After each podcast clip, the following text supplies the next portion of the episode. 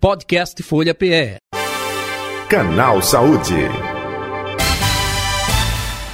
E a gente no nosso Canal Saúde de hoje, quais as doenças que afetam a fertilidade feminina e como tratá-las? Um assunto super interessante. A ter dificuldade para engravidar é normal. No entanto, quando isso acontece, após um ano de relações sexuais desprotegidas e frequentes, o diagnóstico é de infertilidade. Algumas doenças que podem afetar a fertilidade feminina, que, caso ocorram, precisam ser tratadas para aumentar as chances de atingir a gravidez. Esse é o assunto de hoje. Nós vamos tratar sobre a questão da fertilidade feminina. E para conversar com a gente, tirar todas as nossas dúvidas, a ginecologista especialista em fertilização, Altina Castelo Branco. Doutora Altina, boa tarde. Bem-vinda ao nosso canal Saúde. Boa tarde, é um prazer conversar com você, Patrícia Brenda, e com todos os ouvintes da Rádio Folha. Então, vamos lá. É, quais as doenças que afetam a fertilidade feminina, elas têm tratamento? Sim, e isso que é importante, porque um alerta até, o que, que acontece? Todo mundo acha que assim, ah, eu vou postergar o meu projeto da maternidade, porque primeiro eu quero estudar, eu quero trabalhar, e porque muitas vezes a mulher acha que isso vai acontecer naturalmente, como o corpo funcionando naturalmente e que seria uma coisa fisiológica e normal. Mas, infelizmente, às vezes, quando essa mulher se depara com esse desejo, com esse projeto da maternidade, a coisa não acontece como ela esperaria. Então, para que isso não aconteça já tarde e ela não tenha esse diagnóstico tardio, é importante sim que ao longo da sua vida com o ginecologista, ela fique atenta a sinais de algumas doenças que podem prejudicar a fertilidade dela. Bom, entre essas doenças, uma que já pode acontecer até muito jovem é aquela mulher que diz assim: meu ciclo menstrual é irregular, eu passo 45 dias para menstruar, ou menstruo duas, três vezes a cada 15 dias. Então, essa mulher ela deve estar com algum distúrbio hormonal. Dentre os distúrbios hormonais, tem a síndrome de ovário policístico, onde essa mulher tem muita oleosidade, muita espinha, excesso de cabelo e ciclos irregulares atrapalhando a ovulação. Mas ela pode ter também um distúrbio na tireoide, na prolactina. Então, se ela tem um ciclo irregular, ela já tem que ir para o ginecologista investigar o porquê que a menstruação dela não está cíclica a cada 26, 28 ou 30 dias. Outro sinal de alerta e sintoma é aquela mulher que tem muita dor na menstruação, dor na relação, dor na ovulação, e aí ela pode ter uma doença chamada endometriose, ou ter tido alguma bactéria que saiu da vagina, foi para o útero e para as trompas, que se chama DIPA, doença inflamatória pélvica alta. E essas duas doenças, a DIPA e a endometriose, pode afetar as trompas delas, que são importantes, que é a ponte onde vai unir o óvulo ao espermatozoide. Então, se ela tem uma doença, uma endometriose ou uma doença inflamatória, ela criou um processo inflamatório no abdômen que pode prejudicar a fertilidade porque vai prejudicar as trompas. Mulheres também com muito sangramento intenso, que tem que estar tá botando um absorvente noturno, que o fluxo vem com muitos coágulos, ela pode ter algum problema no útero, miomas, pólipos, e aí ela também, se ela vê que esse fluxo está muito intenso e que vem piorando ao longo dos anos, ela tem que investigar e já tratar, para que não se depare com essa dificuldade. Doutora Altina, a gente fala é, em doença, quando a gente, pelo menos para mim, quando eu penso em infertilidade feminina, quando eu pensava mais sobre esse assunto, agora não, mas agora já sou avó, graças a Deus.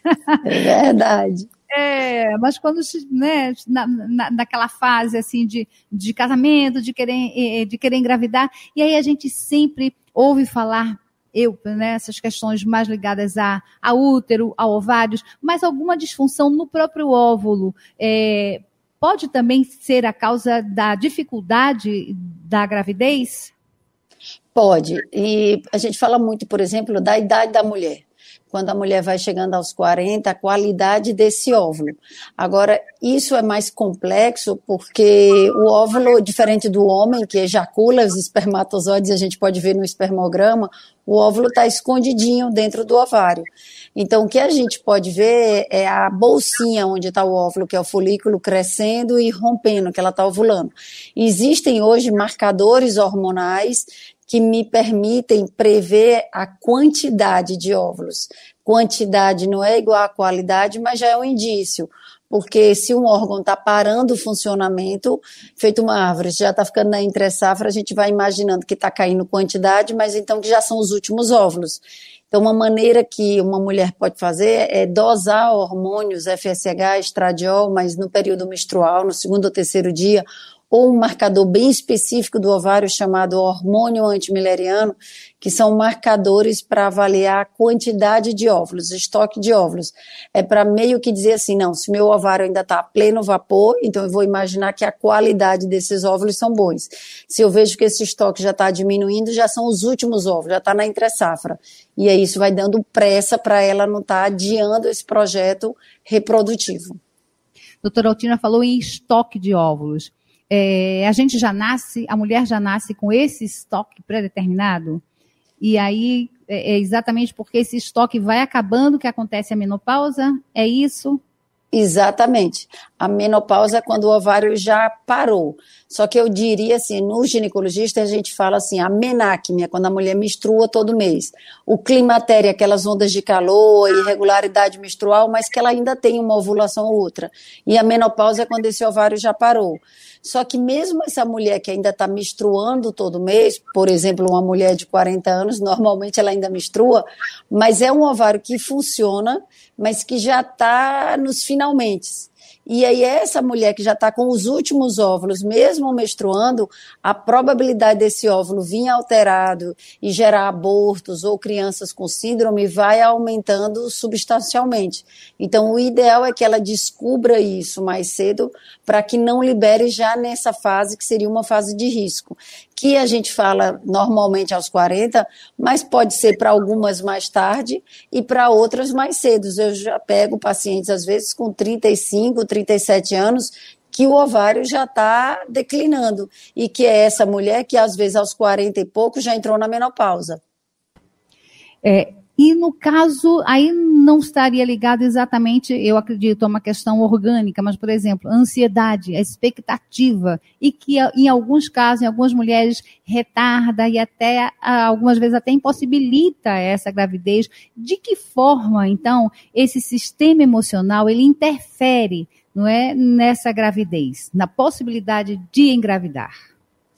Olha, o ser humano é muito complexo, então corpo e mente sempre funcionam juntos. Quem, qual foi a mulher que nunca teve uma menstruação que atrasou porque ia fazer um concurso, uma prova, ou tinha uma reunião de trabalho mais importante e antecipou ou atrasou a menstruação? Até porque existe uma glândula na cabeça, ou seja, né, a mente, que vai estimular esse ovário a funcionar. E se a gente está com muito estresse, um exercício físico extremo deixa a mulher, às vezes, sem menstruar. Então, é claro que a mente influencia. Agora, também, assim, a gente não vai vir viver eternamente estressada. E quando uma mulher liberou com o seu parceiro, ela não está estressada no primeiro, segundo mês.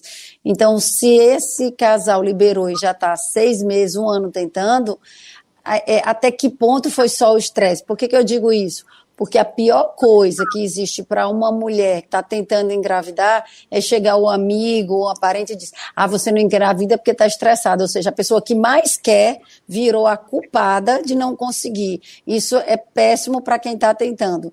Agora, é claro, é, se ela fez uma investigação com o médico e ele não encontrou nenhum problema a nível de hormônio, de ovário, de útero, de trompa, pode ser que esteja também num grau de estresse tão grande que está afetando a ovulação, ou que ela está é, errando nas contas dela e está namorando na data errada. Às vezes eu brinco, vai ver que a mira é ruim, né? Então a gente tem que ver isso também. Ela está focada, está tão estressada e focada, e às vezes esse estresse é nisso. Ela foca tanto em só namorar naquele período que ela acha que é o fértil, que depois ela esquece por conta do estresse, de namorar em outra data e estava atirando na data errada. Então, precisa de uma pessoa da área para ajudar ela e para também, assim, até emocionalmente, para poder enfrentar esse momento de expectativas, de ansiedade de uma forma mais leve, né? Que tudo que a gente vive mais leve na vida, as coisas fluem mais fácil.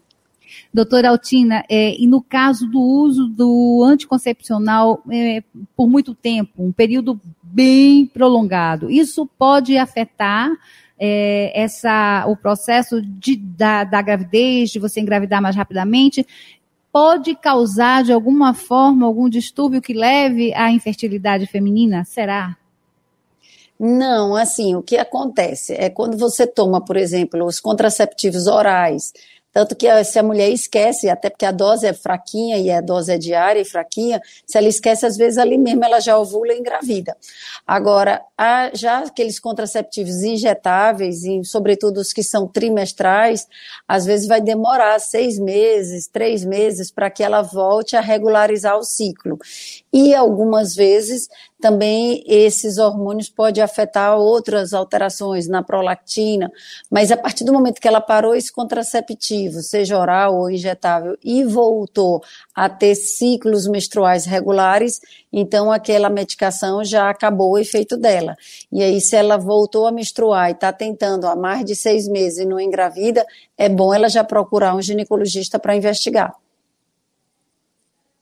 vamos seguindo é, nas questões do que pode advir de um tratamento quimioterápico ou de radioterapia, pode causar a, problema na fertilidade feminina? Sim, porque a quimioterapia, é por isso que hoje na área da oncologia a gente procura cada vez mais drogas seletivas, ou seja, que vai atacar só aquela célula alterada, atípica, né? A, a que a gente chama. Mas às vezes ele ainda vai atacar outras células sadias, por isso que na quimioterapia às vezes a pessoa cai cabelo, tem anemia e também vai lesionar o ovário. Então a gente vê e tem esses marcadores, como eu falei, o antimileriano, tem inúmeros trabalhos já mostrando uma mulher que fez uma quimioterapia, é claro que também depende da dose da quimio e do número de vezes, de meses de pulso cursos que ela fez. Então, quanto maior a dose da químio, mais esse marcador ficou alterado. Se fala que envelhece em média uns 10 anos o ovário. Então, se eu tive uma, um tumor de um câncer de mama e fiz uma quimioterapia por 3, 6 meses e eu tinha 30 anos, quando eu terminar eu vou ter um ovário de 40, aproximadamente falando. E aí, por isso, se fala que se essa mulher tiver tempo hábil e vai ficar curada, porque se Deus quiser pegou numa fase inicial, é, o ideal era que ela congelasse os óvulos.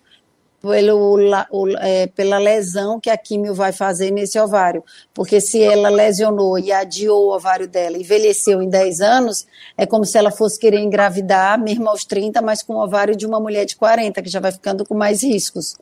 E aí ela congelou antes da químio. É, é, doutora, a gente, hoje em dia, a gente fala, hoje em dia é maneira de falar, já faz algum um tempo, né, que a medicina avançou muito tecnologicamente, inclusive nessa área.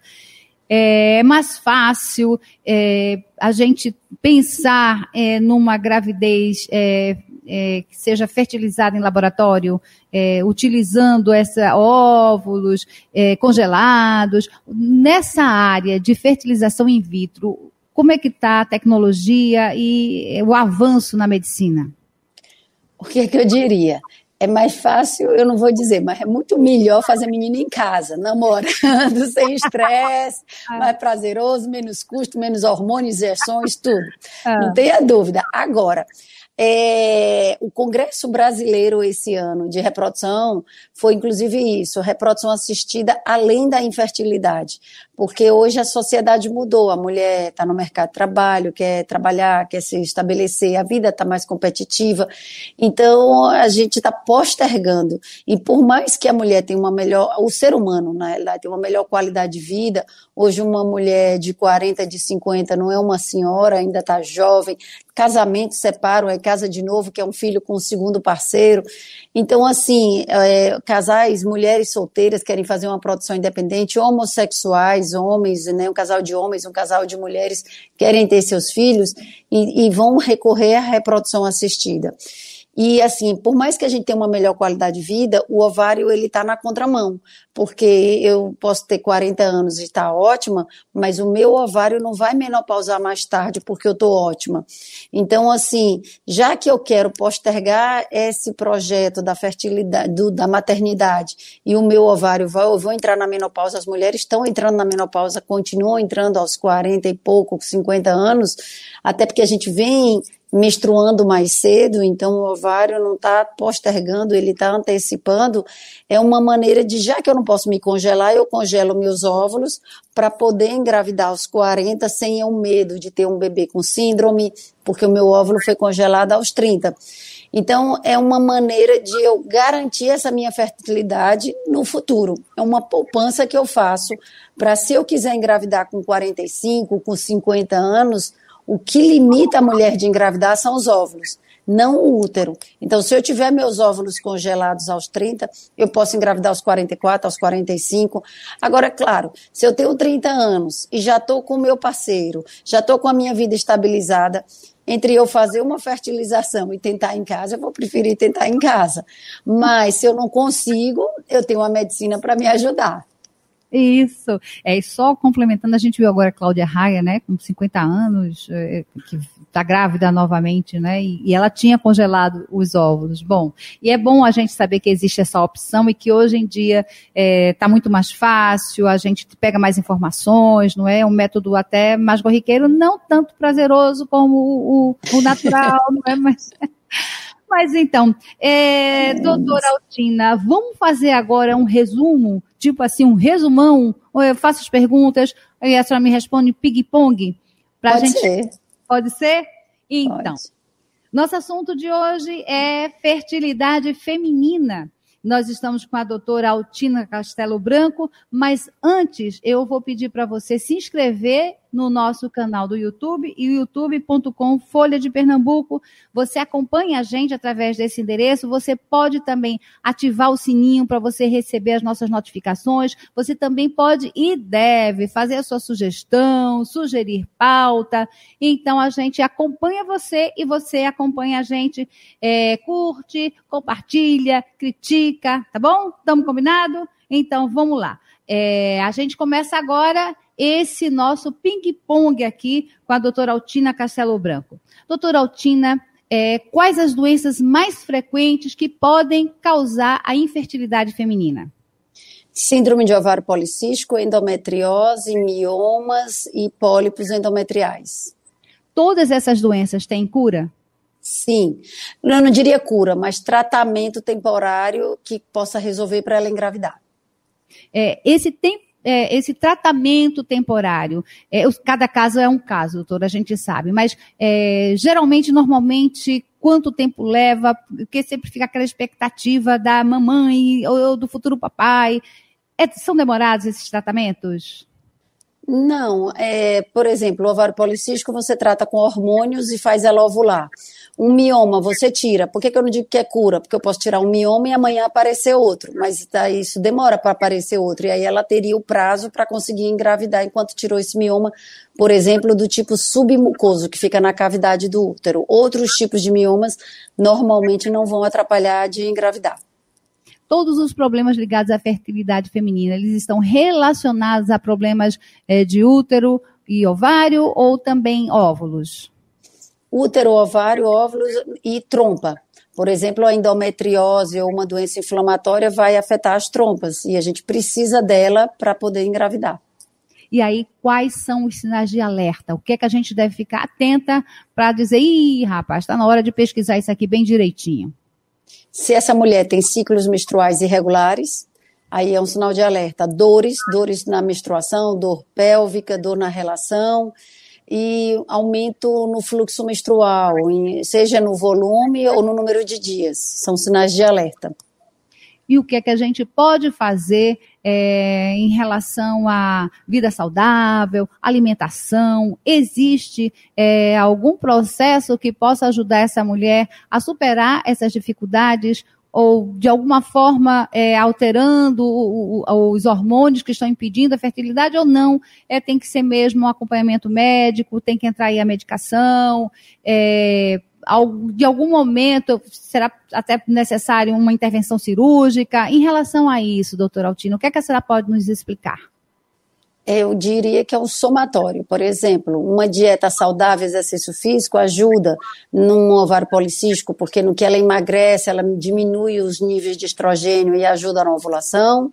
É, na paciente que tem endometriose, uma dieta anti-inflamatória melhora essa resposta inflamatória na pelve, causa menos aderências, mas é claro que nem tudo a dieta vai curar. Às vezes a doença está tão avançada que ela precisa de uma cirurgia para poder tirar essas aderências, esse processo inflamatório que a doença vai causando, principalmente quando ela já está mais avançada. Então, assim, mas é claro que se somam. Se eu vou para o médico e descubro a doença é, precoce, às vezes eu não preciso de uma cirurgia. Se eu faço essa a dieta, o exercício físico, me ajuda a talvez desacelerar o avançado da doença também. É isso. Grata pela sua participação aqui com a gente, doutora Altina Castelo Branco, é, ginecologista, especialista em fertilização. Eu gostaria que se a senhora ficasse, fique à vontade, não é, para passar aqui para os nossos é, ouvintes, para os que estão nos assistindo através do YouTube, das nossas redes sociais, as suas redes sociais, ou como chegar é, até a senhora, o contato, por gentileza. Tá, nossa rede social da clínica é artefértil.reprodução humana, que é o Instagram, e temos o Zap, que fica mais fácil para o contato, que é o 95 17 65 64. Pode repetir, por gentileza? O Zap é o 95 17 65 64 e o Instagram é artefértil.reprodução humana. Mais uma vez, grata pela sua participação aqui conosco no canal Saúde. Foi um prazer, Patrícia. Boa tarde. Podcast Folha PE. Canal Saúde.